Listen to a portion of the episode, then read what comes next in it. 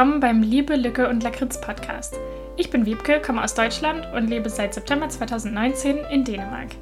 In diesem Podcast teile ich meine Eindrücke, Erfahrungen, Entdeckungen, aber manchmal auch meine Frustrationen mit euch. Also macht es euch gemütlich und viel Spaß. Hi und welcome Till. Ihr fragt euch jetzt vielleicht, wer ist diese Person, die hier auf einmal auf meiner Podcast-Seite aufgetaucht ist, irgendwie in meinem Feed aufgetaucht ist oder so.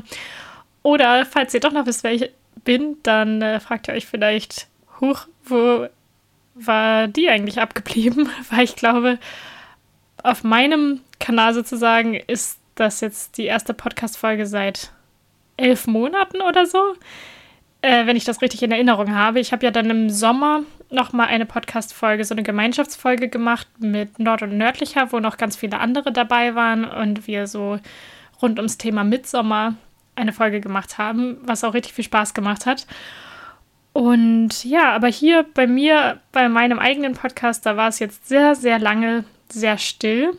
Und da gibt es auch einige Gründe dafür. Ich meine, wenn ihr mich schon länger verfolgt, dann kennt ihr das sicherlich schon von mir, dass ich zwischendurch auch immer mal wieder verschwinde und dann einfach mal irgendwie teilweise monatelang sehr still bin oder komplett nicht aktiv bin. Ich habe aber trotzdem äh, eure Nachrichten gesehen. Also vielleicht nicht alle davon. Es gehen auch immer mal welche ein bisschen unter in der, im Postfach, aber ich habe auf jeden Fall einige Nachrichten gesehen, wo Leute mich vermisst haben und mir geschrieben haben, äh, wo ich denn bin und dass es schade ist, dass es nicht weitergeht mit meinem Podcast und auf meinem Instagram-Account und so. Und ich wollte mich auf jeden Fall für die lieben Nachrichten bei euch bedanken und ja, jetzt sieht so aus, als wäre ich jetzt wieder da und ich werde heute euch einfach mal so ein Live-Update geben, wo ich erzähle, was bei mir die letzte Zeit so los war, wo ich auch ein bisschen auf die Gründe eingehen werde, warum jetzt so eine wahnsinnig lange Zeit nichts kam. Also selbst für meine Verhältnisse ist das ja doch schon unfassbar lang. Und ich würde jetzt eigentlich den Podcast sehr, sehr gern wiederbeleben. Die heutige Folge wird ein bisschen was anderes. Also es wird jetzt wahrscheinlich nicht so super viel mit Dänemark und dem Auswandern und so zu tun haben. Also wenn euch dieses Live-Update und das Thema Mental Health nicht so sehr interessiert oder wenn es euch sogar unangenehm sein könnte oder sogar triggern könnte, dann überspringt die Folge vielleicht einfach und schaltet beim nächsten Mal wieder ein. Ich habe übrigens festgestellt, dass mein Podcast ja bald Geburtstag hat. Das habe ich letztes Jahr total verpennt, ehrlich gesagt. Aber dieses Jahr habe ich überlegt, ob ich dann vielleicht so als kleines Geburtstagsspecial die ganzen vergessenen Folgen mal hochlade, denn ich habe auf meinem Computer einige Podcast-Folgen, die ich aufgenommen habe und die ich dann vergessen habe zu schneiden und die hier schon seit Monaten irgendwie rum liegen. Da könnte ich natürlich mal nachgucken, was da noch so für Schätze zu finden sind. Und dann könnte ich die nochmal nachträglich hochladen, so irgendwie über den Dezember. Da könnt ihr mir gerne schreiben bei Instagram, was ihr von der Idee haltet. Ihr findet mich auch weiterhin bei Instagram unter liebe.lücke.lakritz. Ich weiß, da war ich auch super, super lange nicht mehr online und ich werde da jetzt erstmal wieder alles Mögliche nachholen müssen und ähm, gucken müssen, was ich da so verpasst habe, denn ich habe schon am Rande mitbekommen, dass ich da einige Kommentare und Follower und ähm, Nachrichten bekommen habe. Ja, das ist einfach im ganzen Trubel in letzter Zeit etwas untergegangen. Aber ja, ich bin wie immer bemüht, mich zu bessern. Mal sehen, wie das dieses Mal klappt damit. Dann würde ich sagen, starten wir jetzt und da wird es jetzt auch direkt schon alles ein bisschen ernster. Also ja, wenn euch das jetzt irgendwie zu ernst ist und zu runterzieht, dann kann ich es auf jeden Fall auch verstehen, wenn diese Folge nichts für euch ist. Ich werde auf jeden Fall versuchen, dass das jetzt nicht alles so mega depriviert. Aber ich finde, dass trotzdem dieses Mental Health-Thema, das ist mir einfach persönlich ein wichtiges Anliegen. Also das ist für mich einfach ein wichtiges Thema und ich finde auch, da kann man ruhig drüber sprechen, auch wenn das nicht immer alles Friede, Freude, Eierkuchen ist und ähm, wollte ich jetzt diese komische Redewendung eigentlich her? Ich glaube, ich glaube von Bibi und Tina. ähm, ja, auf jeden Fall äh, finde ich, auch wenn es halt mal nicht so rosig alles aussieht, dann kann man trotzdem halt irgendwie darüber sprechen und dann ist es trotzdem irgendwie auch wichtig, das mit anderen Leuten zu teilen. Und wer weiß, vielleicht kann die Folge hier ja anderen Leuten helfen und für irgendjemanden interessant und wichtig sein.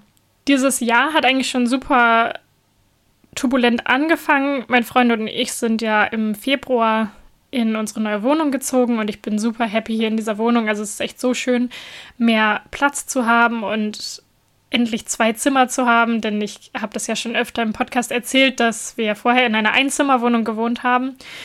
Äh, das Schöne daran waren die niedrigen Mietkosten, aber äh, vom Platz her war das halt super anstrengend und jetzt ähm, habe ich auch das Gefühl, unsere Beziehung blüht auch sehr auf äh, darunter, dass wir, also dass wir einfach jetzt irgendwie mehr Raum nehmen können und einfach mal eine Tür zumachen können, wenn wir keine Lust haben aufeinander. Und ich habe jetzt halt meinen Schreibtisch im Schlafzimmer, wo ich meine Sachen machen kann und meine kreativen Projekte irgendwie basteln kann, Briefe schreiben kann, journalen kann, diesen Podcast aufnehmen kann und alle so solche Dinge. Und mein Freund hat seinen Schreibtisch im Wohnzimmer und kann da halt zocken und für die Uni lernen und was er sonst noch äh, machen möchte. Und das war natürlich aber alles mit dem Umzug sehr stressig und zu dem Zeitpunkt war es auch bei mir bei der Arbeit sehr stressig. Und bei der Arbeit hat sich immer weiter hochgeschaukelt, dass ich irgendwie meine, also dass ich immer mehr den Überblick verloren habe über meine verschiedenen Aufgaben, aber mir nicht richtig erklären konnte, warum und mich einfach komplett überfordert gefühlt habe. Und dann im Februar hatte ich auch bei der Arbeit so einen Breakdown, würde ich es mal nennen, wo ich einfach aus dem Nichts mehr oder weniger total angefangen habe zu weinen und es mir irgendwie richtig schlecht ging und ich überhaupt nicht mehr wusste, wo oben und unten ist und wie ich diese ganzen Aufgaben bewältigen sollte. Und das war etwas, das hatte sich jetzt schon über eine längere Zeit so aufgebaut und ist dann halt so alles aus mir rausgebrochen und danach habe ich dann gedacht, okay, jetzt muss ich irgendwas tun, irgendwas stimmt hier nicht und ich muss mich damit beschäftigen, warum ich mich so überfordert fühle und was hier los ist, so was eigentlich mein Problem ist. Und ähm, da wusste ich schon, dass halt, also da hatte ich mich mit meiner Schwester schon unterhalten und sie wurde mit ADHS diagnostiziert und da haben wir viel drüber gesprochen. Und dann hat sie mir halt so erzählt, wie sie sich so fühlt und was so ihre Probleme quasi sind so im Alltag. Und da habe ich mich schon bei sehr vielen Sachen wiedererkannt und habe da auch dann schon so ein bisschen drüber gelesen und dachte so, ja, das könnte bei mir irgendwie auch passen, aber ich habe dann nicht, mich nicht wirklich damit mehr beschäftigt, weil der Leidensdruck einfach nicht so groß war, denke ich mal. Also da hatte ich nicht so wirklich die Motivation und so einen großen Grund, mich damit weiter zu beschäftigen. Aber als es dann halt bei der Arbeit so stressig und so schlimm wurde, da habe ich mich dann wieder damit auseinandergesetzt. Und dann habe ich auch einen Termin bei meiner Hausärztin gemacht, um darüber halt zu sprechen und das mal untersuchen zu lassen, um dann halt eventuell eine Diagnose zu bekommen. Ich kann ja vielleicht mal kurz erzählen, was so meine Probleme und meine Symptome sozusagen waren, die ich äh, bemerkt habe bei mir und die eigentlich auch ich schon länger bemerkt habe, aber ich dachte natürlich immer, das ist normal und habe erst so in den letzten Jahren dann immer wieder festgestellt, so, ah, okay, die anderen haben irgendwie diese Probleme anscheinend nicht. Also die Menschen um mich herum scheinen mit diesen Sachen irgendwie nicht so zu kämpfen zu haben wie ich. Und ähm, dann wurde es mir erst so richtig klar, als dann halt die Strukturen so aus der Schule und so weggefallen sind und ich mich halt um alles natürlich selbst kümmern musste. Also sobald ich dann halt bei der Arbeit alles selbst regeln musste und meine ganzen Aufgaben selbst planen und priorisieren musste und so, da ging es total bergab. Und auch ja im Haushalt und ja auch schon vorher im Studium, so in den Lernphasen oder in der Bachelorarbeit war es ganz schlimm, weil man da ja alles dann selbst planen und regeln musste und das ging irgendwie für mich auch überhaupt nicht. Also das habe ich ehrlich gesagt auch nur relativ knapp bestanden, die Bachelorarbeit, weil dieses wissenschaftliche organisierte Arbeiten einfach nicht so mein Ding ist und ich einfach nicht wusste, wie ich das bewerkstelligen soll. Allgemein äh, ist es mir bei der Arbeit vor allem auch aufgefallen, dass ich sehr oft Konzentrationsschwierigkeiten hatte, dass ich halt ähm, mich auch wenn ich versucht habe, mich dazu zu zwingen, mich auf die Arbeit zu konzentrieren und weiterzumachen und so, und dann sind meine Gedanken immer so rumgewandert und ich war super schnell abgelenkt von allem möglichen Zeug und dann musste ich immer wieder mich zwingen, so nein, ich muss jetzt arbeiten, ich muss mich jetzt auf die Arbeit konzentrieren. Und da hat es dann oft trotzdem nicht funktioniert, dass ich meine Gedanken halt zurücklenken konnte auf die Arbeit. Ich habe sehr viele Flüchtigkeitsfehler gemacht und habe zum Beispiel auch unangenehme Aufgaben oder schwierige Aufgaben, wo ich nicht genau wusste, wie ich die angehen soll, ewig nach hinten geschoben, weil ich die einfach irgendwie nicht anfangen konnte. Äh, was außerdem bei mir schon immer ein Thema war, ist, dass ich sehr so eine Unruhe habe in den Händen vor allem, dass meine Finger einfach immer irgendwo dran rumfummeln müssen und immer irgendwas zu tun haben müssen. Und ja, da habe ich dann jetzt auch versucht, mir so zu helfen mit allen möglichen Fidget-Sachen, so ähm, diese Pop-Its oder wie die heißen und so ein Stressball und keine Ahnung, solche verschiedenen Sachen. Was nämlich leider stattdessen oft passiert, ist, dass ich dann in meinem Gesicht an meiner Haut rumkratze, dass ich äh, auf meiner Nagelhaut rumbeiße, dass ich in meiner Nagelhaut rumknibbele und rumkratze und es dann blutet und ja, also das war halt eigentlich schon immer seit ich irgendwie ein Kind oder ein Teenager war, da war das schon immer so.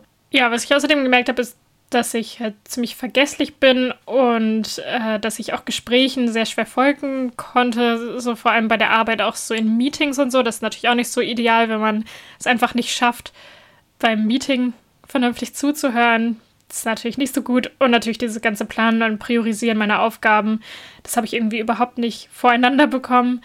Ähm, ja, ansonsten auch so Sachen, dass ich einen schlechten Orientierungssinn habe und so. Das war jetzt bei der Arbeit kein Problem. Also so schlecht ist der Orientierungssinn dann auch nicht gewesen, dass ich mein Büro nicht mehr gefunden hätte oder so. Aber ähm, ja, aber was ich zum Beispiel dann auch noch sehr habe, ist, dass ich sehr impulsiv bin und bei mir, also das kann sich natürlich äh, sehr unterschiedlich äußern bei verschiedenen Menschen. Bei mir merke ich das zum Beispiel oft bei der Arbeit, dass ich halt alles direkt googeln muss. Also wenn ich einfach so sitze und träume und dann so denke, hm, was macht Jimmy Blue Ochsenknecht eigentlich heutzutage so?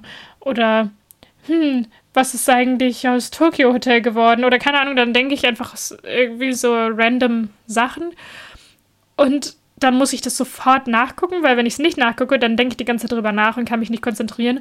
Aber wenn ich es nachgucke, dann unterbreche ich halt meine Arbeit und dann kann ich mich auch nicht konzentrieren. Also es ist halt irgendwie so eine Lose-Lose-Situation. Und wo ich es auch sehr stark merke, ist bei Finanzen. Also ich bin sehr impulsiv, was Geld ausgeben angeht. Und das ist ja auch ein bisschen so ein Tabuthema, aber ich sage das jetzt hier einfach mal so, so ehrlich, also dass ich halt meine Finanzen immer nicht so richtig im Blick habe, dass ich auch überhaupt nicht einschätzen kann, wie viel Geld man für was braucht und wie viel Geld man so braucht, um über den Monat zu kommen und wie viel man dann übrig hat für dieses oder jenes. Und dass ich halt auch, wenn ich irgendeine Sache haben möchte, dass es mir super schwer fällt zu warten und dass ich es einfach jetzt sofort dann kaufen möchte.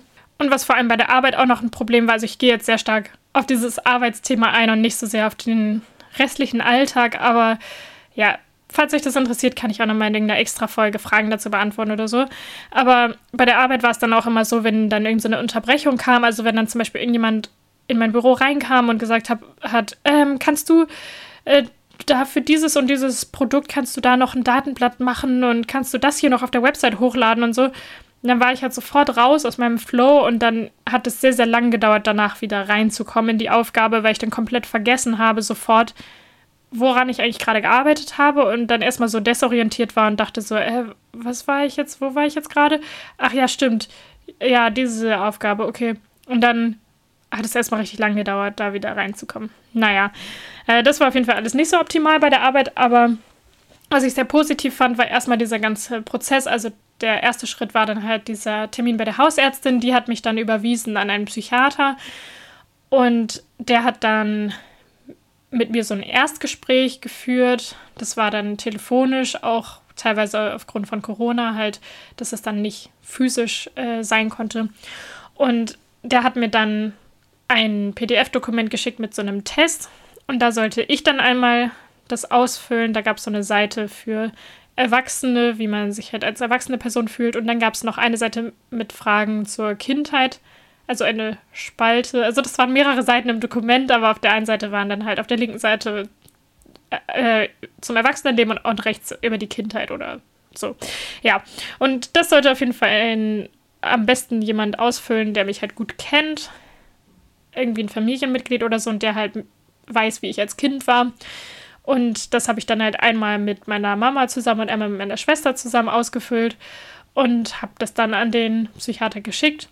Und der hat dann irgendwie, als wir im nächsten, also im nächsten Termin hat er dann da irgendwie drei Minuten drauf geguckt und durchgescrollt und meinte dann so, ah ja, das sehe ich schon, da ist hier auf jeden Fall ein Aufmerksamkeitsdefizit vorhanden. und ich war dann so, ah, ja gut, da, es war jetzt nicht so super überraschend für mich, ehrlich gesagt weil ich da auch schon so bei Instagram zum Beispiel vielen Accounts gefolgt bin und mich schon viel mit dem Thema beschäftigt habe und mich das immer weiter bestärkt hat, dass das höchstwahrscheinlich das ist, was mein Problem ist. Danach hat der Psychiater mich dann äh, an, ins Krankenhaus geschickt. Also der hat dann einen Termin für mich im Krankenhaus gemacht für ein EKG.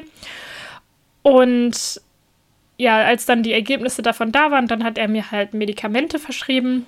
Und seit ich halt die Medikamente habe, ich glaube, die habe ich so im Juni oder im Juli bekommen, geht es auf jeden Fall bei der Arbeit viel, viel besser. Also es ist ein Unterschied wie Tag und Nacht. Ich habe am ersten Tag, als ich die Medikamente genommen habe, da habe ich mir eine To-Do-Liste für den Tag geschrieben und habe dann ja mir halt so gedacht, okay, ist vielleicht ein bisschen optimistisch, das alles heute zu schaffen, aber ich gucke mal, wie weit ich komme. Und dann habe ich angefangen daran zu arbeiten und habe einfach weiter und weiter und weiter gearbeitet und dann war ich mit allen Aufgaben fertig und habe auf die Uhr geguckt und es war 10 Uhr am Vormittag. Und ich dachte so, what? Wie?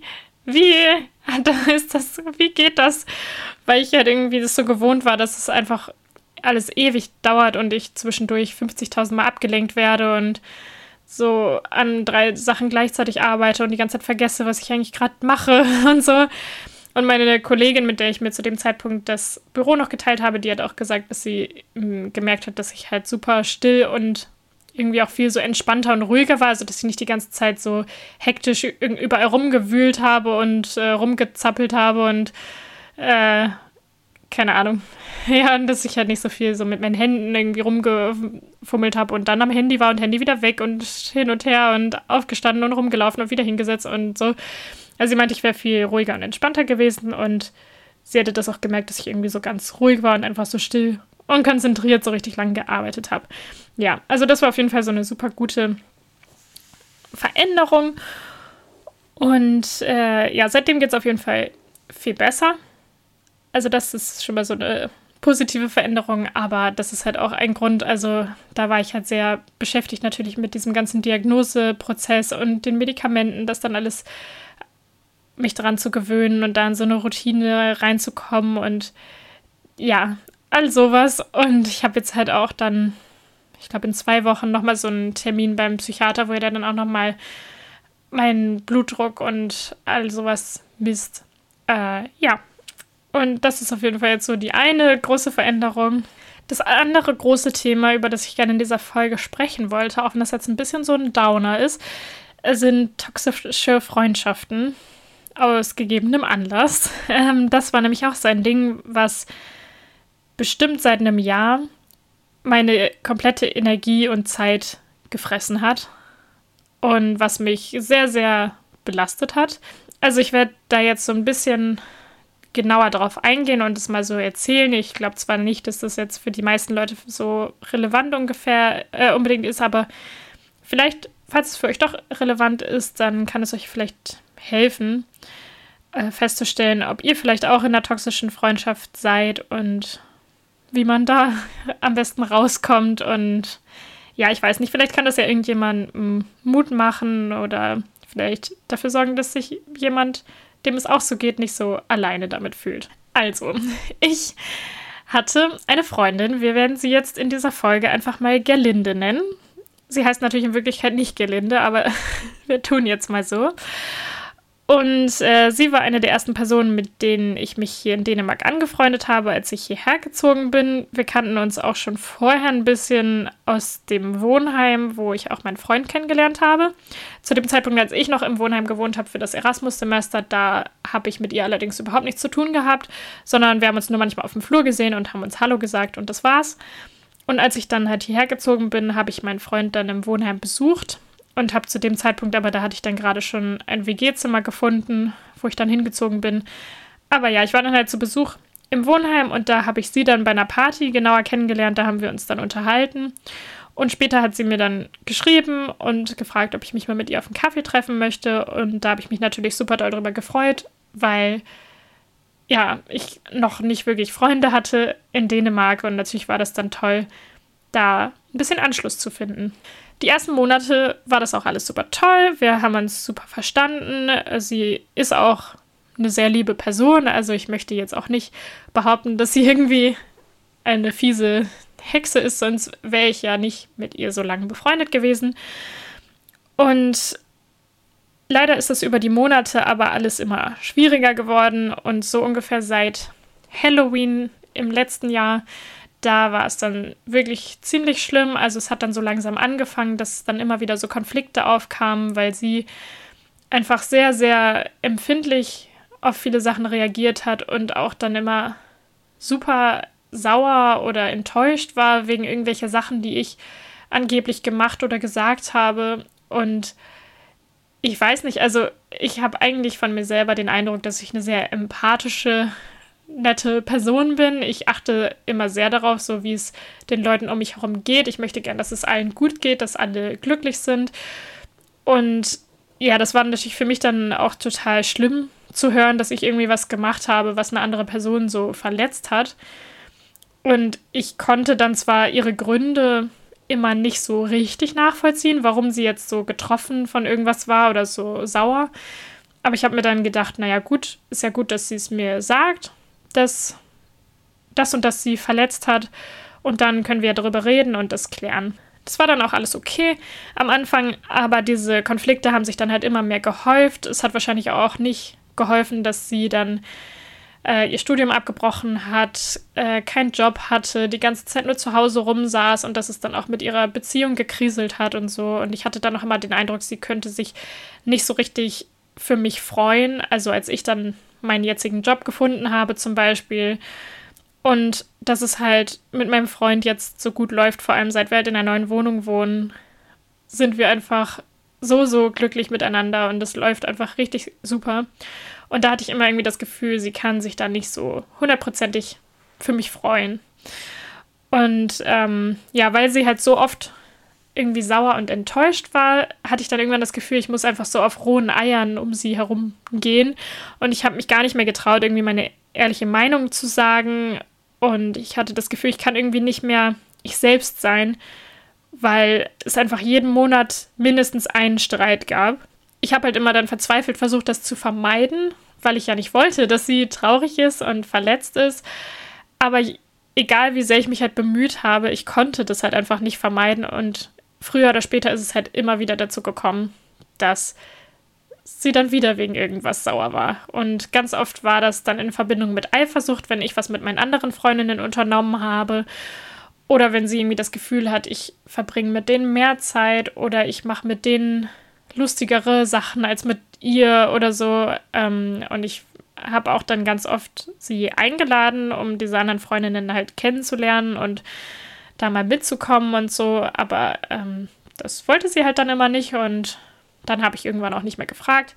Naja, äh, dann ist es in letzter Zeit halt erst recht richtig bergab gegangen. Also sie hatte dann sich von ihrem Partner getrennt und hatte dann irgendwie sowas mit einem Tinder-Typen. Und mit dem hat sie nur ein paar Dates gehabt, ich glaube drei oder vier Treffen. Und trotzdem als das dann nicht lief mit dem Typen, also es war auch die ganze Zeit über richtig dramatisch, richtig kompliziert und dann lief es halt mit dem Typen nicht und das war dann halt der Weltuntergang für sie und das hat mir auch alles sehr, sehr leid getan, diese ganze Geschichte. Und ich habe halt dann versucht, für sie da zu sein, so gut wie ich überhaupt konnte. habe äh, sie versucht zu unterstützen, habe ständig mit ihr telefoniert, Sprachnachrichten hin und her geschickt, ihr aufmunternde Nachrichten geschickt, ihr irgendwelche, keine Ahnung, süßen Memes geschickt, um sie aufzuheitern, also alles Mögliche und habe halt immer und immer wieder mit ihr diese Tinder-Geschichte durchgekaut und ihr gesagt, was für ein Idiot der Typ ist und dass er es ja nicht wert ist und also halt solche Sachen. Es wurde trotzdem nicht besser, also es ging jetzt über drei Monate, dass sie sich einfach sehr, sehr auf den versteift hat und nicht von ihm wegkommen konnte. Aber insgesamt auch in dieser ganzen Freundschaft war das einfach eine sehr einseitige Geschichte. Also es war immer sie diejenige, die halt Probleme hatte und die Drama in ihrem Leben hatte und die äh, Hilfe brauchte und Unterstützung brauchte und mit der man dann über Probleme reden musste und so. Äh, es war halt nie umgekehrt. Versteht ihr, was ich meine? Also es war jetzt nicht so ein richtig, nicht so richtig Platz für mich und meine Probleme, weil eigentlich durchgängig sie ja auch irgendwelche Probleme hatte und deswegen hatte sie dann keinen Kopf, um sich mit meinem Kram zu beschäftigen, wenn bei mir dann mal was los war. Naja. Äh, das Ganze hat sich halt immer irgendwie weiter und weiter hochgeschaukelt und äh, also mir ging es halt immer schlechter damit. Ich habe mich immer mehr unter Druck gesetzt gefühlt. Wir hatten dann ständig irgendwelche klärenden Gespräche, bei denen aber nie was rausgekommen ist. Also es wurde nie was vernünftig geklärt. Und äh, ich habe dann mehrere Panikattacken auch gehabt. Das habe ich erst im Nachhinein gelernt, dass das Panikattacken waren, als nachdem ich mit meinem Psychologen darüber geredet habe. Das war mir in dem Moment nicht so klar. Ich habe halt nur gemerkt, oh Gott, hier passiert irgendwas richtig Gruseliges mit meinem Körper. Mein Herz klopft so schnell und irgendwie ist mein Brustkorb so eng, ich kann nicht mehr richtig atmen. Was passiert hier? Da habe ich dann halt später erfahren, dass das Panikattacken waren, weil halt auch diese ganze Sache mit ihr und diesem Liebeskummer mich so sehr unter Druck gesetzt haben, weil es auch so wirkte, also egal wie sehr ich mir ein Bein ausgerissen habe, um für sie da zu sein und sie zu unterstützen, es war nie genug.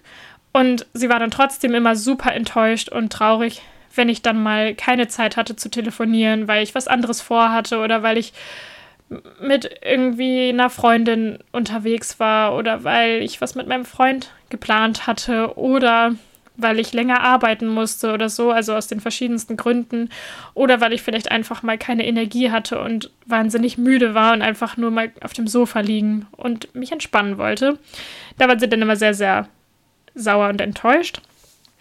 Und ich hatte halt das Gefühl, okay, ich kann es hier überhaupt nicht richtig machen, das ist einfach nie genug und ich kann dem nie gerecht werden. Und äh, dann habe ich mich halt jetzt über Monate sehr gefangen in dieser Situation gefühlt.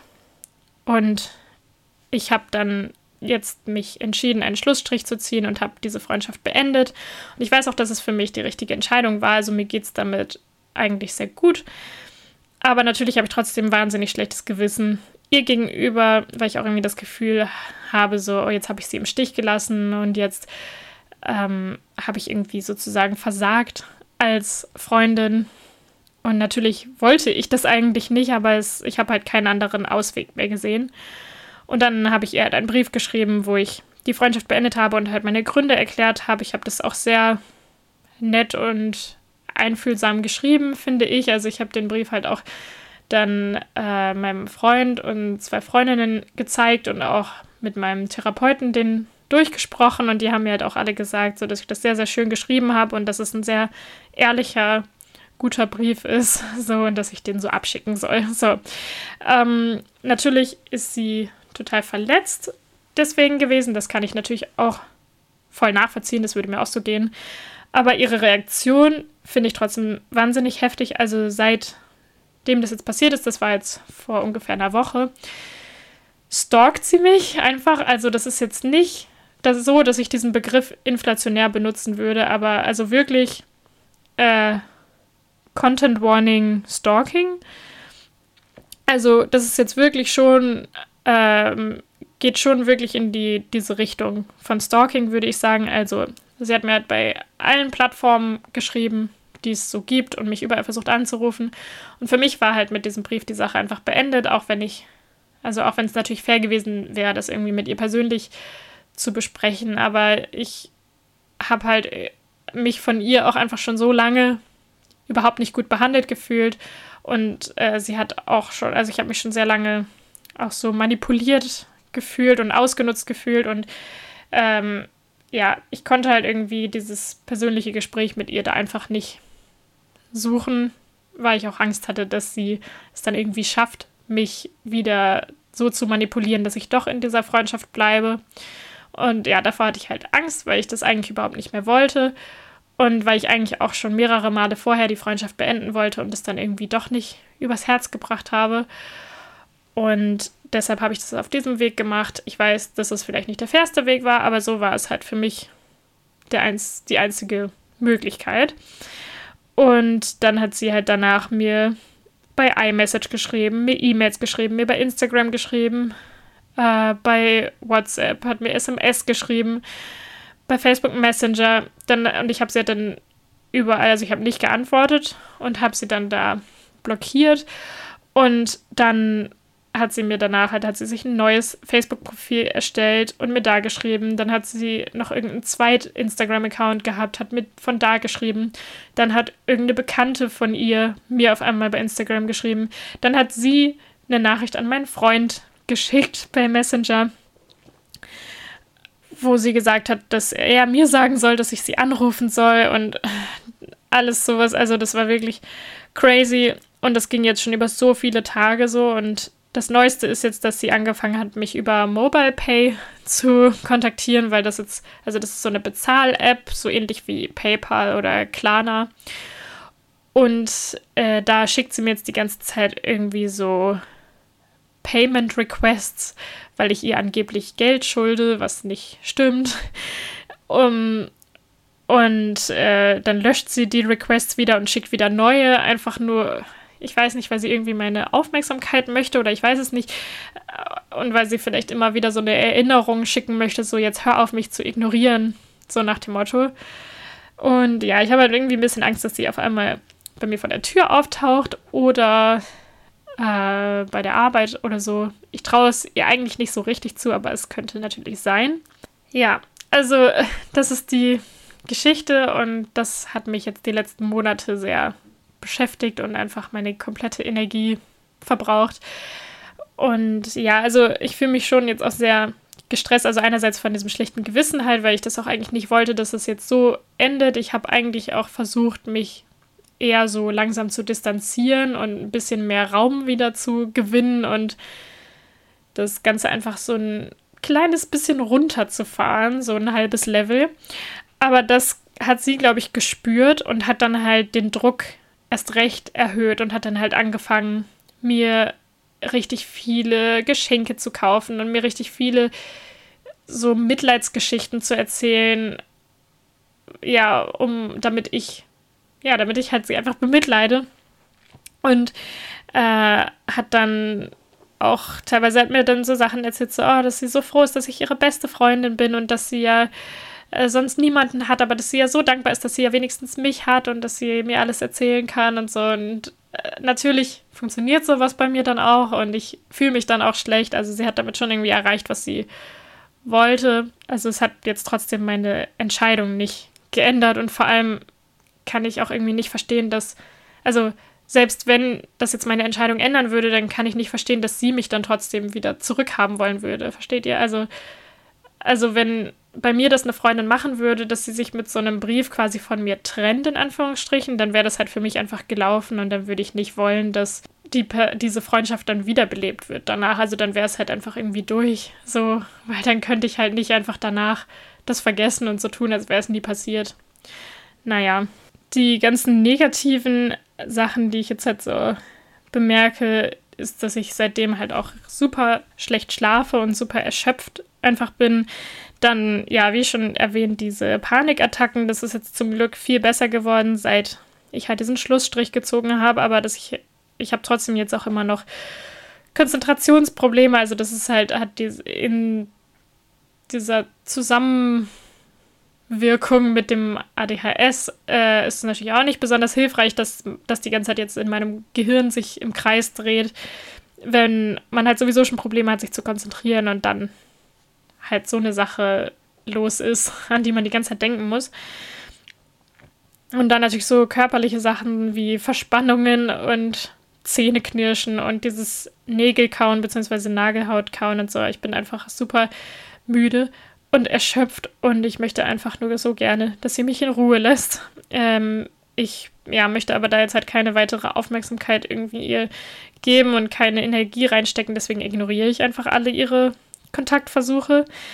Ja, aber so, was die positiven Effekte sind, ist auf jeden Fall Erleichterung und dass ich irgendwie das Gefühl habe, ich habe jetzt viel mehr Freiheit und ich habe auch viel mehr Zeit und Energie für meine Beziehung zum einen und auch für andere Freundschaften, weil das wurde auch alles sehr negativ von der Freundschaft mit ihr beeinflusst. Also ich hatte einfach nicht so einen Kopf und nicht so die nicht so viel Zeit für meinen Freund und für meine anderen Freundinnen, weil sie einfach meine ganze Zeit in Anspruch genommen hat.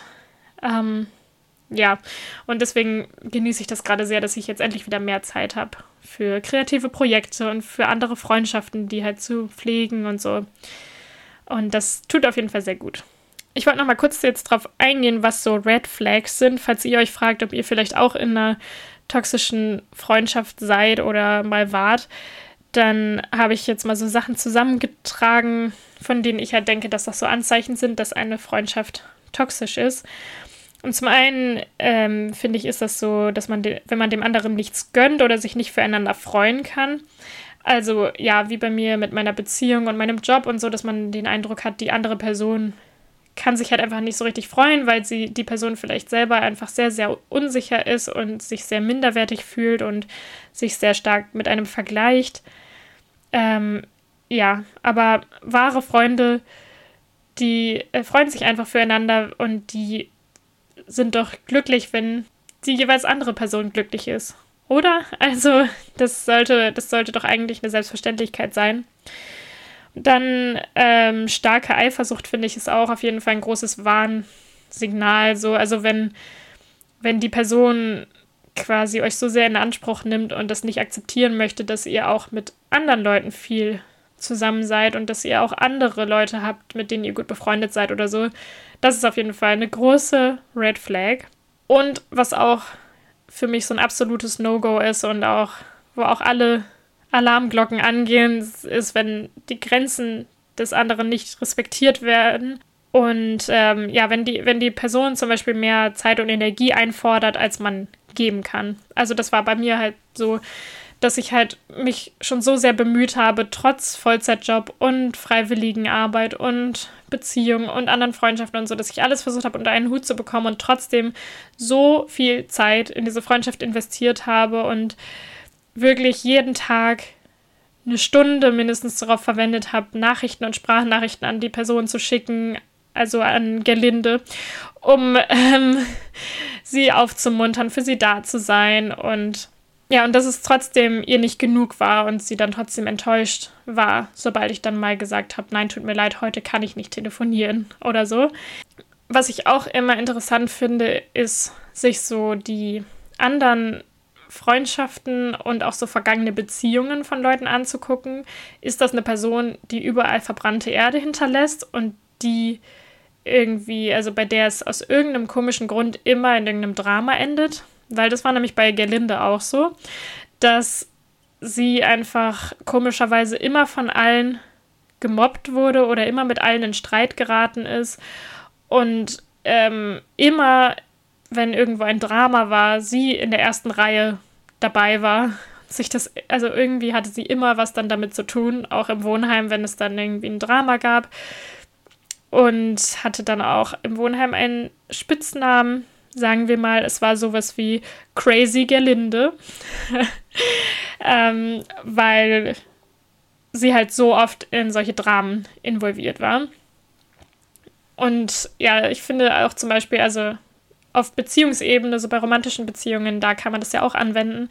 Da gibt es ja auch Leute, von denen komischerweise alle Ex-PartnerInnen äh, komplett psycho waren oder komplett crazy waren oder so. Und da finde ich, muss man auch immer sehr vorsichtig sein, wenn Leute sowas behaupten, weil es kann natürlich sein, dass eine Person einfach super, super ähm, viel Pech hat und immer an die falschen Leute gerät dann ist da meistens aber auch irgendein bestimmtes Muster dahinter, wodurch die halt dann immer solche Leute anziehen. Aber es kann auch gut sein, dass die Person selber halt ja einfach immer dieses Drama sucht und das deswegen mit allen immer eskaliert. Also ja, das finde ich auf jeden Fall auch immer so ein Zeichen. Was auch auf jeden Fall eine Red Flag ist, so diese Opferhaltung, wenn man einfach keine Verantwortung für sein Leben übernimmt und immer alle anderen an allem schuld sind. Und das war auf jeden Fall bei, bei Gelinde auch so. Es war natürlich, die ganze Welt war schuld daran, dass ihre Beziehung nicht gut lief, dass sie in so einer blöden Wohnsituation jetzt ist, wo sie mit dem Ex-Partner noch zusammenlebt, dass äh, sie keinen Job finden konnte oder dass es mit ihrem Studium nicht so lief und also alle solche Sachen und dass ihre ganzen Freundschaften immer, jedes Mal in einem riesigen Drama und einem Streit geendet sind. Äh, und ja, das, also das ist auf jeden Fall natürlich nicht ihre Schuld, sondern das ist von allen anderen die Schuld. Und ähm, das äh, finde ich auch immer, das ist so ein, eine riesige Red Flag. Außerdem natürlich absolutes No-Go, emotionale Erpressung und Manipulation. Also da, das kann, können auch ganz verschiedene Techniken sein. Da hat Gelinde bei mir auch wirklich ihren riesigen Werkzeugkasten, den hat sie aufgemacht und hat da Sachen rausgezaubert. Also ja, wie gesagt, das mit den Geschenken oder auch dieses schmeichelhafte, so, oh, du bist meine beste Freundin, ich bin so froh, dass ich dich habe. Andererseits dann aber auch schlechtes Gewissen einreden, wie zum Beispiel, ähm, wie zum Beispiel so, ich habe ja sonst niemanden und ich habe ja nur dich, so nach dem Motto. Das hat sie auch oft bei mir angewendet, zum Beispiel auch wenn es dann darum ging, ihren Geburtstag oder Silvester zu feiern oder so. Und, und wenn ich dann, also als ich dann gesagt habe, dass ich für Silvester schon Pläne habe, dann hat sie gesagt, okay, ja, dann kann ich wohl dieses Jahr leider kein Silvester feiern. Ähm, also ja, das ist halt auf der einen Seite diese Opferhaltung, dass ich dafür verantwortlich bin, dass sie Silvester feiern kann, weil sonst hat sie ja niemanden. Und auf der anderen Seite halt diese Manipulation, so mir dann schlechtes Gewissen damit zu machen. Und was da auch noch so ein typisches Ding ist, ist dann, wenn man sauer auf diese Person ist, weil die einfach crazy sind und man die, die dann damit konfrontiert, dass sie es dann den Spieß umdrehen und versuchen, das alles so zu drehen, dass man dann selber am Ende der Schuldige oder die Schuldige ist. Was dann auf jeden Fall bei mir auch noch der Fall war, ist keine Kompromissbereitschaft, also dass man selber sich dann immer der anderen Person anpassen muss. Das kann auch bei so Kleinigkeiten sein, um wie viel Uhr man sich trifft oder wo man sich trifft oder so, dass es ja immer nach der Nase der anderen Person gehen muss und man selber da nicht so wirklich was zu melden hat. Und wenn man dann sagt, nein, ich kann aber um die Uhrzeit nicht oder nein, ich möchte, mir ist es aber lieber erst eine Stunde später mich zu treffen oder so, whatever, das können einfach so banale Dinge sein, dann eskaliert es halt direkt in einem Streit, weil die Person dann nicht ihren Willen bekommen kann. Und äh, das war auf jeden Fall auch ein ganz großes Thema bei mir, also bei Gerlinde und mir. Ähm, und was dann auch noch äh, sehr mir aufgefallen ist, ist kein Interesse an euch oder eurem Leben. Also das war bei mir auf jeden Fall auch so, dass die Freundschaft sich einfach eher wie eine Einbahnstraße angefühlt hat. Und so sollte sich eine Freundschaft, also eine echte Freundschaft, auf gar keinen Fall anfühlen. Wenn das bei euch so ist, dann ist es auf jeden Fall keine gesunde, ausgeglichene Freundschaft.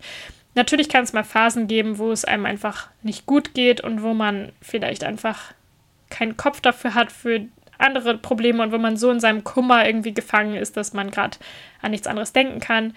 Das weiß ich, das geht mir ja auch so, aber das kann halt einfach irgendwie nicht sein, dass es zwei Jahre lang immer so ist.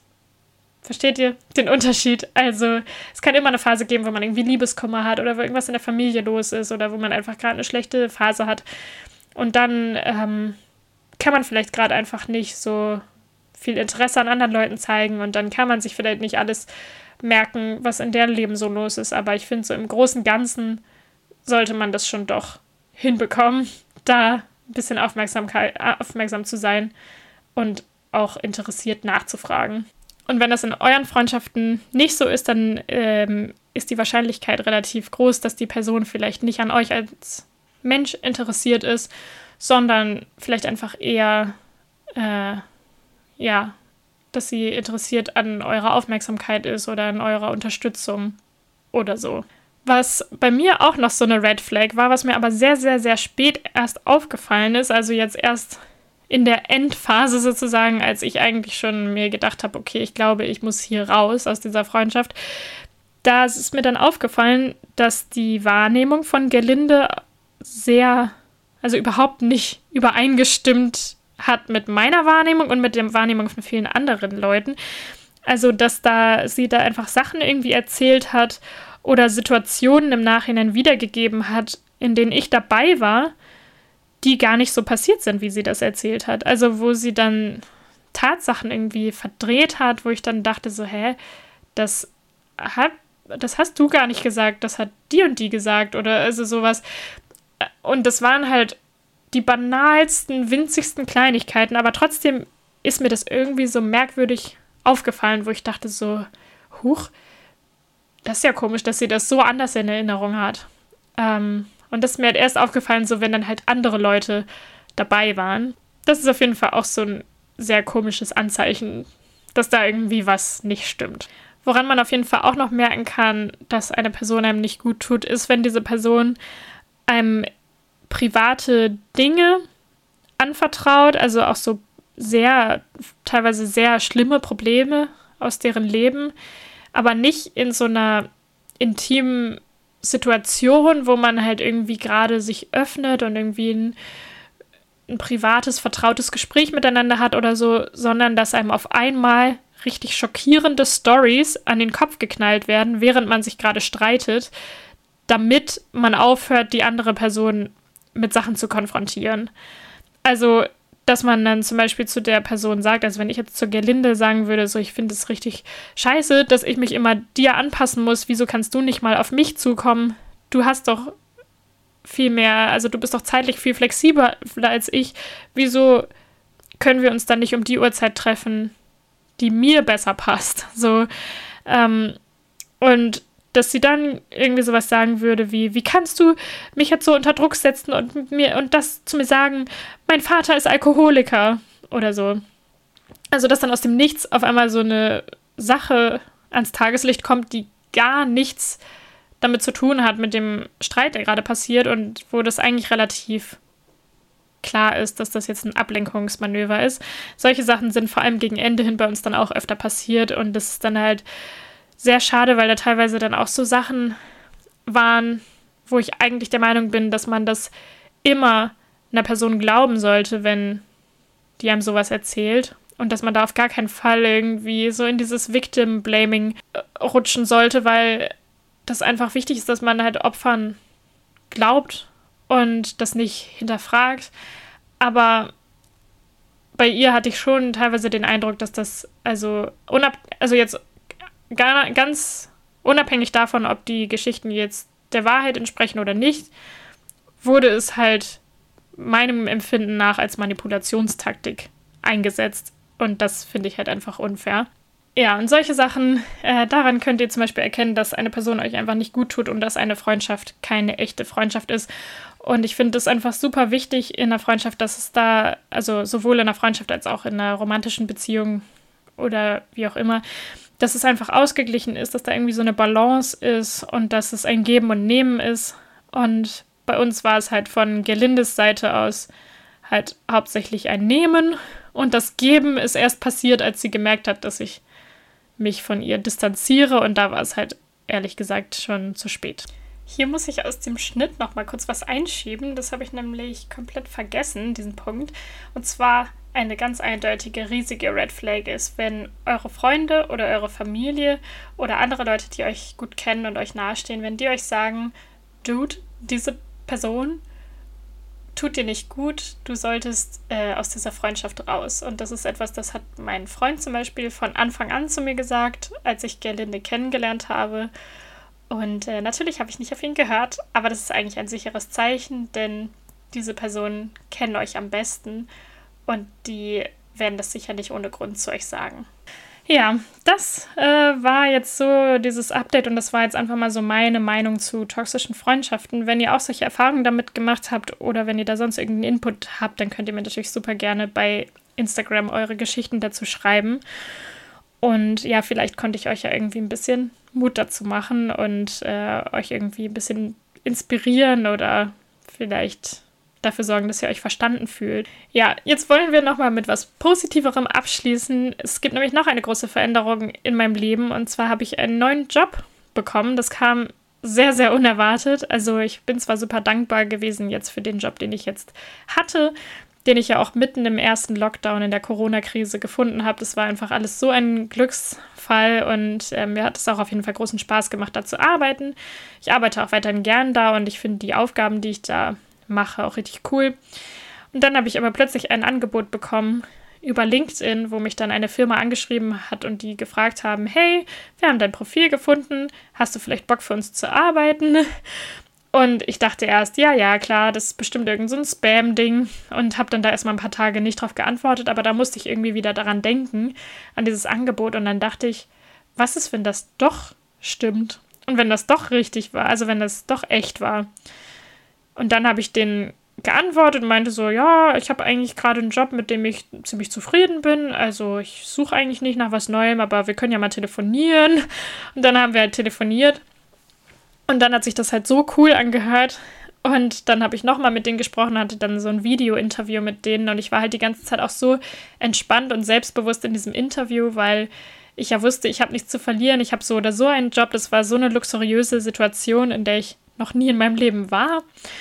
Und es war halt so krass irgendwie, dass sich das dann so jetzt entwickelt hat, weil ich überhaupt nicht damit gerechnet habe, dass ich einen neuen Job anfangen würde. Aber das äh, mache ich jetzt. Und ich fange jetzt am 1. Dezember da Teilzeit an und zum Beispiel eine von meinen Aufgaben ist, dass ich da deren Podcast schneiden darf. Das finde ich natürlich auch super cool. Und eine andere Aufgabe ist, dass ich da so Video-Livestreams mitproduziere für so Virtual Classrooms das ist halt auch mega cool und richtig spannend und was, was ich noch nie vorher gemacht habe. Deswegen bin ich da richtig neugierig drauf. Und äh, ich darf äh, Buchcover gestalten und das ist schon seit, glaube ich, fast zehn Jahren ein Traum von mir. Und äh, das finde ich halt richtig krass und richtig cool und da freue ich mich richtig doll drauf.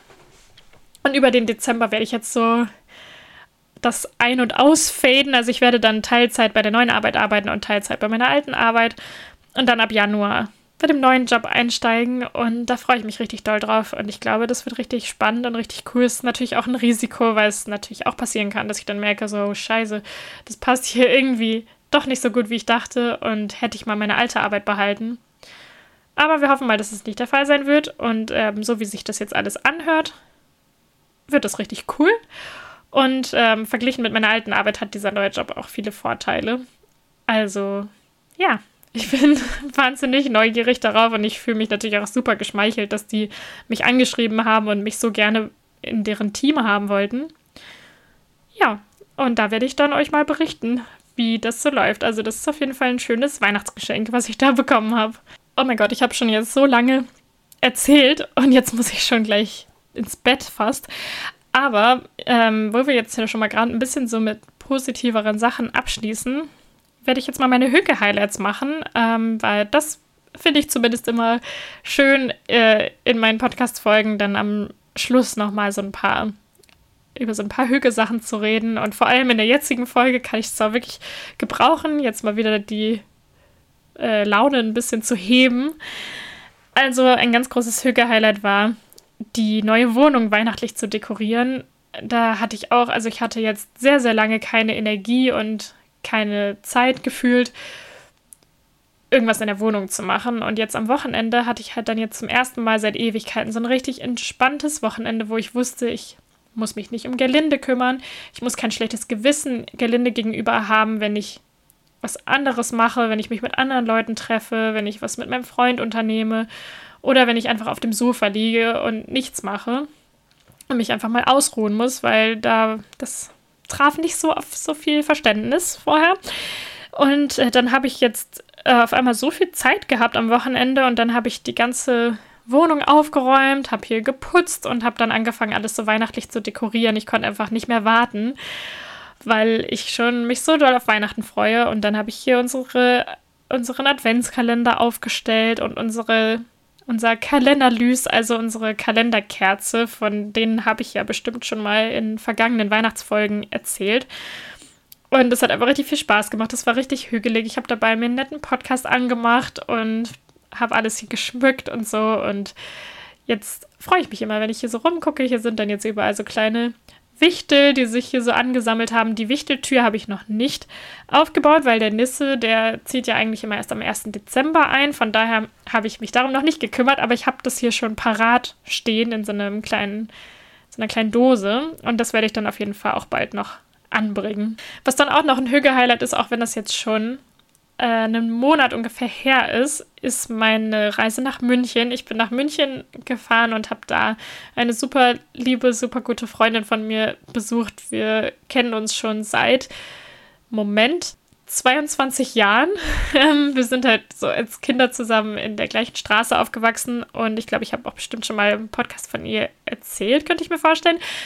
Auf jeden Fall habe ich sie in München besucht, weil sie da jetzt wohnt. Und es war so, so schön und äh, das war so toll, mal wieder so viel zusammen zu quatschen und ähm, so viel Zeit miteinander zu verbringen. Und äh, ja, also München an sich hat mir natürlich auch sehr gut gefallen. Hauptsächlich ging es bei dem Trip aber darum, dass wir halt uns endlich mal wieder sehen können, weil durch Corona haben wir uns jetzt halt auch sehr lange nicht mehr gesehen. Und das war einfach richtig schön und richtig gemütlich und wir haben uns das dann auch immer vor allem so abends richtig schön muckelig gemacht mit Tee und dicken Socken auf dem Sofa eingekuschelt mit Decken und haben einfach stundenlang über alles Mögliche gequatscht. Wir waren in allen möglichen süßen Cafés und so und das war einfach richtig toll. Dann habe ich gerade ein neues Kreativprojekt und zwar bereite ich ein Weihnachts-Escape Room vor. Ich habe mir nämlich überlegt, meine Freundinnen hierher einzuladen. Da bin ich jetzt übrigens auch erleichtert, weil da wäre Gerlinde auf jeden Fall ausgerastet, wenn wir jetzt noch miteinander befreundet wären. Dann hätte sie das gar nicht abgekonnt, dass ich das halt mit meinen anderen Freundinnen mache, aber sie hätte andererseits auch nicht dabei sein wollen. Also, ja. Auf jeden Fall mache ich in zwei Wochen mit meinen Freundinnen so eine kleine Weihnachtsfeier. Da lade ich die dann zu mir ein in die Wohnung und dann werde ich alles mögliche leckere kochen. Hoffentlich läuft das alles so, wie ich mir das jetzt gerade vorstelle. Und dann bin ich gerade dabei, ein, ein Escape Room mit so einem Weihnachtsthema vorzubereiten. Das ist das erste Mal, dass ich selber einen Escape Room bastele, weil also bisher habe ich halt schon öfter so Escape Room Sachen gespielt selber, also halt teilweise diese Spiele, die man halt so kaufen kann, aber teilweise auch richtige Escape Rooms, wo man halt so hingeht und das da macht. Und ich liebe das halt einfach und finde es so cool. Und jetzt habe ich meinen eigenen gemacht. Ich habe auch überlegt, dazu ein YouTube-Video zu machen. Falls ich das zeitlich schaffe, dann werde ich es machen und dann werde ich da irgendwo den Link auch noch teilen mit euch. Und jetzt am Freitag werde ich das mit meinem Freund mal testen, um zu gucken, ob die Rätsel alle so klappen, wie ich mir das vorgestellt habe. Und dann freue ich mich schon richtig auf diesen Abend mit meinen Freundinnen. Ich glaube, das wird richtig hügelig. Der nächste Punkt ist ein bisschen seltsam jetzt vielleicht auf den ersten Blick. Aber was auch noch ein Hüge-Highlight war jetzt diesen Monat und letzten Monat sind Wimpern-Extensions. Ich hatte nämlich bei der Arbeit einen kleinen Vorfall, wo wir so einen Brandschutzkurs hatten und da habe ich leider meine Wimpern ein bisschen bei einer Übung abgefackelt. Es ist mir Gott sei Dank, also mir ist nichts passiert, alles cool. Es war jetzt nicht, nicht so dramatisch, wie es sich anhört, aber meine Wimpern waren halt danach fast weg. Und äh, die waren vorher schon ziemlich kurz und nicht sichtbar. Und ich bin auch einfach zu faul, mich jeden Tag zu schminken. Und deswegen habe ich dann beschlossen, jetzt ist der Zeitpunkt gekommen, jetzt werde ich mal so Wimpern-Extensions ausprobieren, weil ich genau dann zwei Tage später so ein Angebot bei Facebook gesehen habe von einer die ihr Portfolio gerade auffrischen möchte und das deswegen besonders günstig angeboten hat. Und das habe ich dann einfach mal gebucht und bin dann da hingegangen und die, äh, die Frau, die mir die Wimpern gemacht hat, die kommt aus Österreich, die ist super, super süß und super lieb. Wir haben uns richtig gut verstanden. Und das war jetzt so angenehm, weil ich, also das dauert ja eine ziemlich lange Zeit. Ich weiß nicht, ob das von euch schon mal jemand ausprobiert hat, aber wenn man halt diese Wimpern-Extensions bekommt, dann wird halt auf jede echte Wimper so eine Fake-Wimper draufgeklebt, einzeln. Das heißt, es dauert halt natürlich sehr, sehr lange. Und dann ist es natürlich von Vorteil, wenn man da zwei Stunden lang liegt mit Augen zu, dass man sich dann gut versteht mit der Person, die das macht. Und wir haben dann halt die ganze Zeit gequatscht. Und dann war ich jetzt halt äh, vor kurzem am Wochenende für ein Refill wieder da, weil man muss es dann ja immer wieder auffüllen, weil die Wimpern natürlich mit der Zeit dann irgendwann rausfallen. Und irgendwie also ja, das hört sich vielleicht jetzt bescheuert an, aber es war einfach so ein richtig schönes Self-Care-Ding. Das war so richtig entspannend. ich mag das irgendwie auch, wenn Leute an mir halt sowas machen. Also zum Beispiel gehe ich auch richtig gerne so zum Friseur oder so. Oder ja, wenn, also wenn Leute halt dann auch so, ja, irgendwie an meinen Haaren irgendwas rumfummeln oder an den Wimpern oder so. Man selber liegt da einfach und jemand anders betüdelt einen da irgendwie so. Versteht ihr, wie ich meine? Ja, das war auf jeden Fall richtig entspannend weiterer Punkt, den ich jetzt hoffentlich schnell abhaken werde, ist das Animal Crossing Update. Ich habe ja schon, glaube ich, öfter in meiner, oder zumindest, also mindestens einmal, in meiner Höke-Highlights-Liste äh, von Animal Crossing erzählt, obwohl, vielleicht stimmt das auch gar nicht, weil ich weiß nicht mehr, ob die letzte Folge, die ich gemacht habe, ob das vor oder nach Weihnachten war. Ich habe nämlich letztes Jahr mir zu Weihnachten eine Switch selbst geschenkt und spiele da halt sehr gerne Animal Crossing. Dann war ich aber eine Zeit lang sehr gelangweilt von dem Spiel und habe dann so seit dem Sommer eigentlich nicht mehr wirklich gespielt. Und jetzt kam aber dieses Riesen-Update für diejenigen von euch, die selber das spielen, die werden das ja mitbekommen haben. Und seitdem spiele ich wieder richtig, richtig gerne und das ist jetzt einfach so meine Entspannung am Abend immer. Und ja, das finde ich auf jeden Fall richtig schön und sehr, sehr hügelig. Und äh, dann, was noch ein großes Highlight war, sorry, es sind dieses Mal so viele, ist, wir haben uns so lange nicht mehr, also ich habe so lange keine, keine Folge mehr gemacht, deswegen haben sich jetzt wahrscheinlich Sachen angesammelt. Äh, was auch noch in letzter Zeit war, war ein Creative Space Self-Care Date, was ich gemacht habe. Also Creative Space, das ist ein Keramikcafé in Kopenhagen, beziehungsweise nicht nur in Kopenhagen, ich glaube in Aarhus gibt es auch eins. Und das ist so ein Café, wo man halt hingehen kann, um seine eigene Keramik zu bemalen. Kann sein, dass ich es auch schon mal im Podcast erzählt habe. Und die brennen das dann und dann kann man das halt wieder abholen. Und dann äh, finde ich, also ich finde das halt super schön so für Geschenke für Leute, weil das halt sehr persönlich ist und weil das auch irgendwie entspannend ist, das zu bemalen und Spaß macht. Und das habe ich einfach für mich alleine gebucht und bin da hingegangen und habe mir da einen Chai Latte bestellt, mich da hingesetzt und dann für eine Freundin von mir eine Tasse bemalt. Und eigentlich habe ich erst dann überlegt, soll ich da mit Freundinnen hingehen oder so. Dann habe ich aber beschlossen, es einfach nur für mich zu buchen und das hat mir auch richtig gut getan. Das war richtig schön. Und äh, ja, witzigerweise habe ich dann genau, also genau in dem Moment, da, da musste ich irgendwie richtig viel über diese Sache mit Gerlinde nachdenken.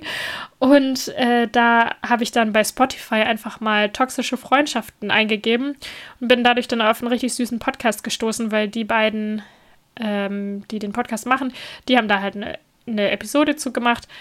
Und der heißt der Podcast Glas voll Konfetti. Kann ich euch auf jeden Fall empfehlen. Die beiden sind richtig süß. Kiki und Lynn heißen die, glaube ich. Ich weiß gerade nicht, ob man sie Lin oder Ling ausspricht. Ja, jedenfalls, die beiden sind richtig cute. Und ähm, das ist so ein richtiger, hügeliger Podcast. Also, das ist auch noch gleich hier inkludiert in dieser Empfehlung. Und es hat mir irgendwie auch gut getan, diese Folge zu hören. Es hat mich auch ein bisschen dazu inspiriert, diese Folge zu machen. Ja, weil ich da irgendwie das Gefühl hatte, dann nicht so allein zu sein und dachte, vielleicht kann ich das auch Leuten geben, dieses Gefühl. Der letzte Punkt von den Hücke-Highlights ist de Collectio Klirskeb. Das wird jetzt niemandem von euch irgendwas bringen und irgendwas sagen, die nicht in Kopenhagen sind. Aber ich werde das trotzdem mal erzählen, weil ich das Konzept einfach super cool finde. Also, das ist ein Secondhand-Laden, beziehungsweise eine Secondhand-Ladenkette. Aber man kann da nichts kaufen, sondern man tauscht die Sachen ein. Also, man meldet sich an und dann muss man halt jeden Monat einen bestimmten Betrag bezahlen. Ich glaube, das sind irgendwie so zwischen 15 und 20 Euro. Und dann ist man Mitglied in diesem Shop. Also das ist halt quasi mehr wie so ein Verein eigentlich. Und dann, wenn man Klamotten da abgibt, die man halt nicht mehr haben möchte und die man nicht mehr trägt, die aber noch in einem guten Zustand sind und die eventuell auch irgendwie von ne, einer netteren Marke sind, so von einer teureren Marke oder die halt gerade einfach sehr gefragt sind oder so, dann. Also man kriegt halt auf jeden Fall Punkte für die Klamotten und, und je, je höher der Neupreis ist und je beliebter so diese Kleidungsstücke sind, desto mehr Punkte kriegt man natürlich halt. Und die Punkte kann man dann benutzen, um neue Sachen zu kaufen, sozusagen damit. Also man kann die Punkte dann eintauschen für neue Klamotten. Und das finde ich richtig cool, das Konzept. Und vor allem für eine Person wie mich, die sich nie auf irgendwie einen Stil festlegen kann und immer neue Sachen ausprobieren möchte und immer neue Klamotten im Schrank haben möchte, ähm, dabei aber trotzdem halt nachhaltig sein will, ist das halt perfekt, weil wenn ich dann halt da irgendwelche Sachen mitnehme und das dann doch nicht so meins ist, dann kann ich es einmal wieder zurückbringen. Äh, das habe ich auch schon gemacht mit einem Kleid, was ich da dann gefunden habe, was mir richtig gut gefallen hat. Und dann äh, hatte ich das einmal an und habe gemerkt, dass es die ganze Zeit irgendwie hochgerutscht ist und mir ein bisschen zu kurz war und mich, mich, mich damit unwohl gefühlt habe. Dann habe ich es einfach wieder zurückgebracht und habe halt genauso viele Punkte dann wieder dafür bekommen. Und dann haben sie es halt wieder in den Laden gehängt. Also ja, das finde ich halt richtig cool, das Konzept und das ist einfach auch so eine angenehme Atmosphäre da. Die Leute, die da arbeiten, sind super, super nett. Und in Kopenhagen haben die halt drei Läden und die haben dann noch in Aarhus und in Roskilde und ja, in, und in Odense, glaube ich, auch in verschiedenen dänischen Städten auf jeden Fall noch weitere Läden. Und wenn man Mitglied ist, kann man halt alle diese Läden mitbenutzen. Und äh, ja, und ich finde, da hat man irgendwie auch das Gefühl, dass man halt so in so einem Verein irgendwie dabei ist und alle quatschen dann auch so ein bisschen miteinander. Es gibt halt auch irgendwie so ein Gruppengefühl, irgendwie so ein Zusammengehörigkeitsgefühl zwischen den äh, Leuten, die da arbeiten und zwischen den MitgliederInnen und das äh, finde ich einfach super angenehm und das ist mal was ganz anderes vom Konzept her als so ein normaler Secondhand-Shop in Anführungszeichen. Und äh, da war ich in den letzten drei Monaten, glaube ich. Also ich glaube, ich bin vor drei Monaten Mitglied geworden und da war ich dann jetzt in letzter Zeit echt ziemlich oft und habe das auch jetzt schon richtig vielen von meinen Freundinnen gezeigt, den Shop. Und ja, finde das Konzept einfach super cool. Deswegen wollte ich es hier kurz erzählen, auch wenn diese Empfehlung niemandem was bringt, weil auch wenn ihr mal zu Besuch seid in Kopenhagen, dann bringt euch das ja trotzdem nichts, weil man da halt Mitglied sein muss. Also ja, aber ich finde es halt schön, weil einfach jeder Besuch da sich wie so eine Tauschparty mit Freundinnen irgendwie auf eine Art ein bisschen anfühlt. Ich weiß auch nicht, ähm, ob ich das jetzt zu cheesy irgendwie sehe, aber das war auf jeden Fall ein großes Hüge-Highlight. Mehrere Male die letzten Monate. Das war es jetzt auch von mir. Ich würde sagen, ich habe jetzt auch echt lang genug gequatscht. Das ist jetzt echt super lang geworden. Aber ja, schreibt mir auf jeden Fall gerne mal, was euer Input so ist. Und sorry, dass ich auch so lange auf Nachrichten nicht geantwortet habe und bei Instagram mich einfach irgendwie totgestellt habe. Ich hatte einfach keine Zeit und keine Energie dafür in den letzten Monaten. Also da konnte ich mich halt dann so im Sommer für dieses Mitsommer-Ding gerade so aufraffen und das war es dann auch. Also das war das höchste der Gefühle irgendwie und danach war ich dann gefühlt auch irgendwie so verausgabt, dass ich dann erstmal wieder ein paar Monate verschwinden musste. Ja, aber jetzt habe ich so ein bisschen die Hintergründe erklärt. Also ich meine, einerseits liegt das natürlich auch ein bisschen an diesem ganzen ADHS-Ding, aber andererseits hat diese toxische Freundschaft ähm, zu Gerlinde äh, hat eben einfach meine ganze Energie mir ausgesaugt die letzten Monate und jetzt bin ich froh, dass es vorbei ist und ich freue mich sehr auf ähm, ja, auf die extra Zeit, die extra Energie, die ich jetzt habe und das für schönere und sinnvollere Dinge zu nutzen. Von daher kann es gut sein, dass ihr in nächster Zeit öfter was von mir hört und auch wieder öfter was von mir bei Instagram seht. Und dann würde ich sagen, macht's gut und habt einen schönen Abend oder einen schönen Tag, je nachdem, wann ihr die Folge hört. Wenn ihr Fragen an mich habt, auch zu den ganzen Sachen, die ich jetzt erzählt habe, dann schreibt mir gerne unter liebe.lücke.lakritz auf Instagram. Verlinke ich auch nochmal in der Folgenbeschreibung. Und dann würde ich sagen, hören wir uns bald wieder. Schreibt mir auch gerne, ob ihr die Folgen hören wollt, die ich auf meiner Festplatte vergessen habe und die da schon seit Monaten rumgammeln. Äh, oder ob das jetzt einfach um die Ecke ist und ich einfach jetzt, ja, quasi chronologisch weitermachen soll mit den Folgen. Also bis bald. Hi, hi.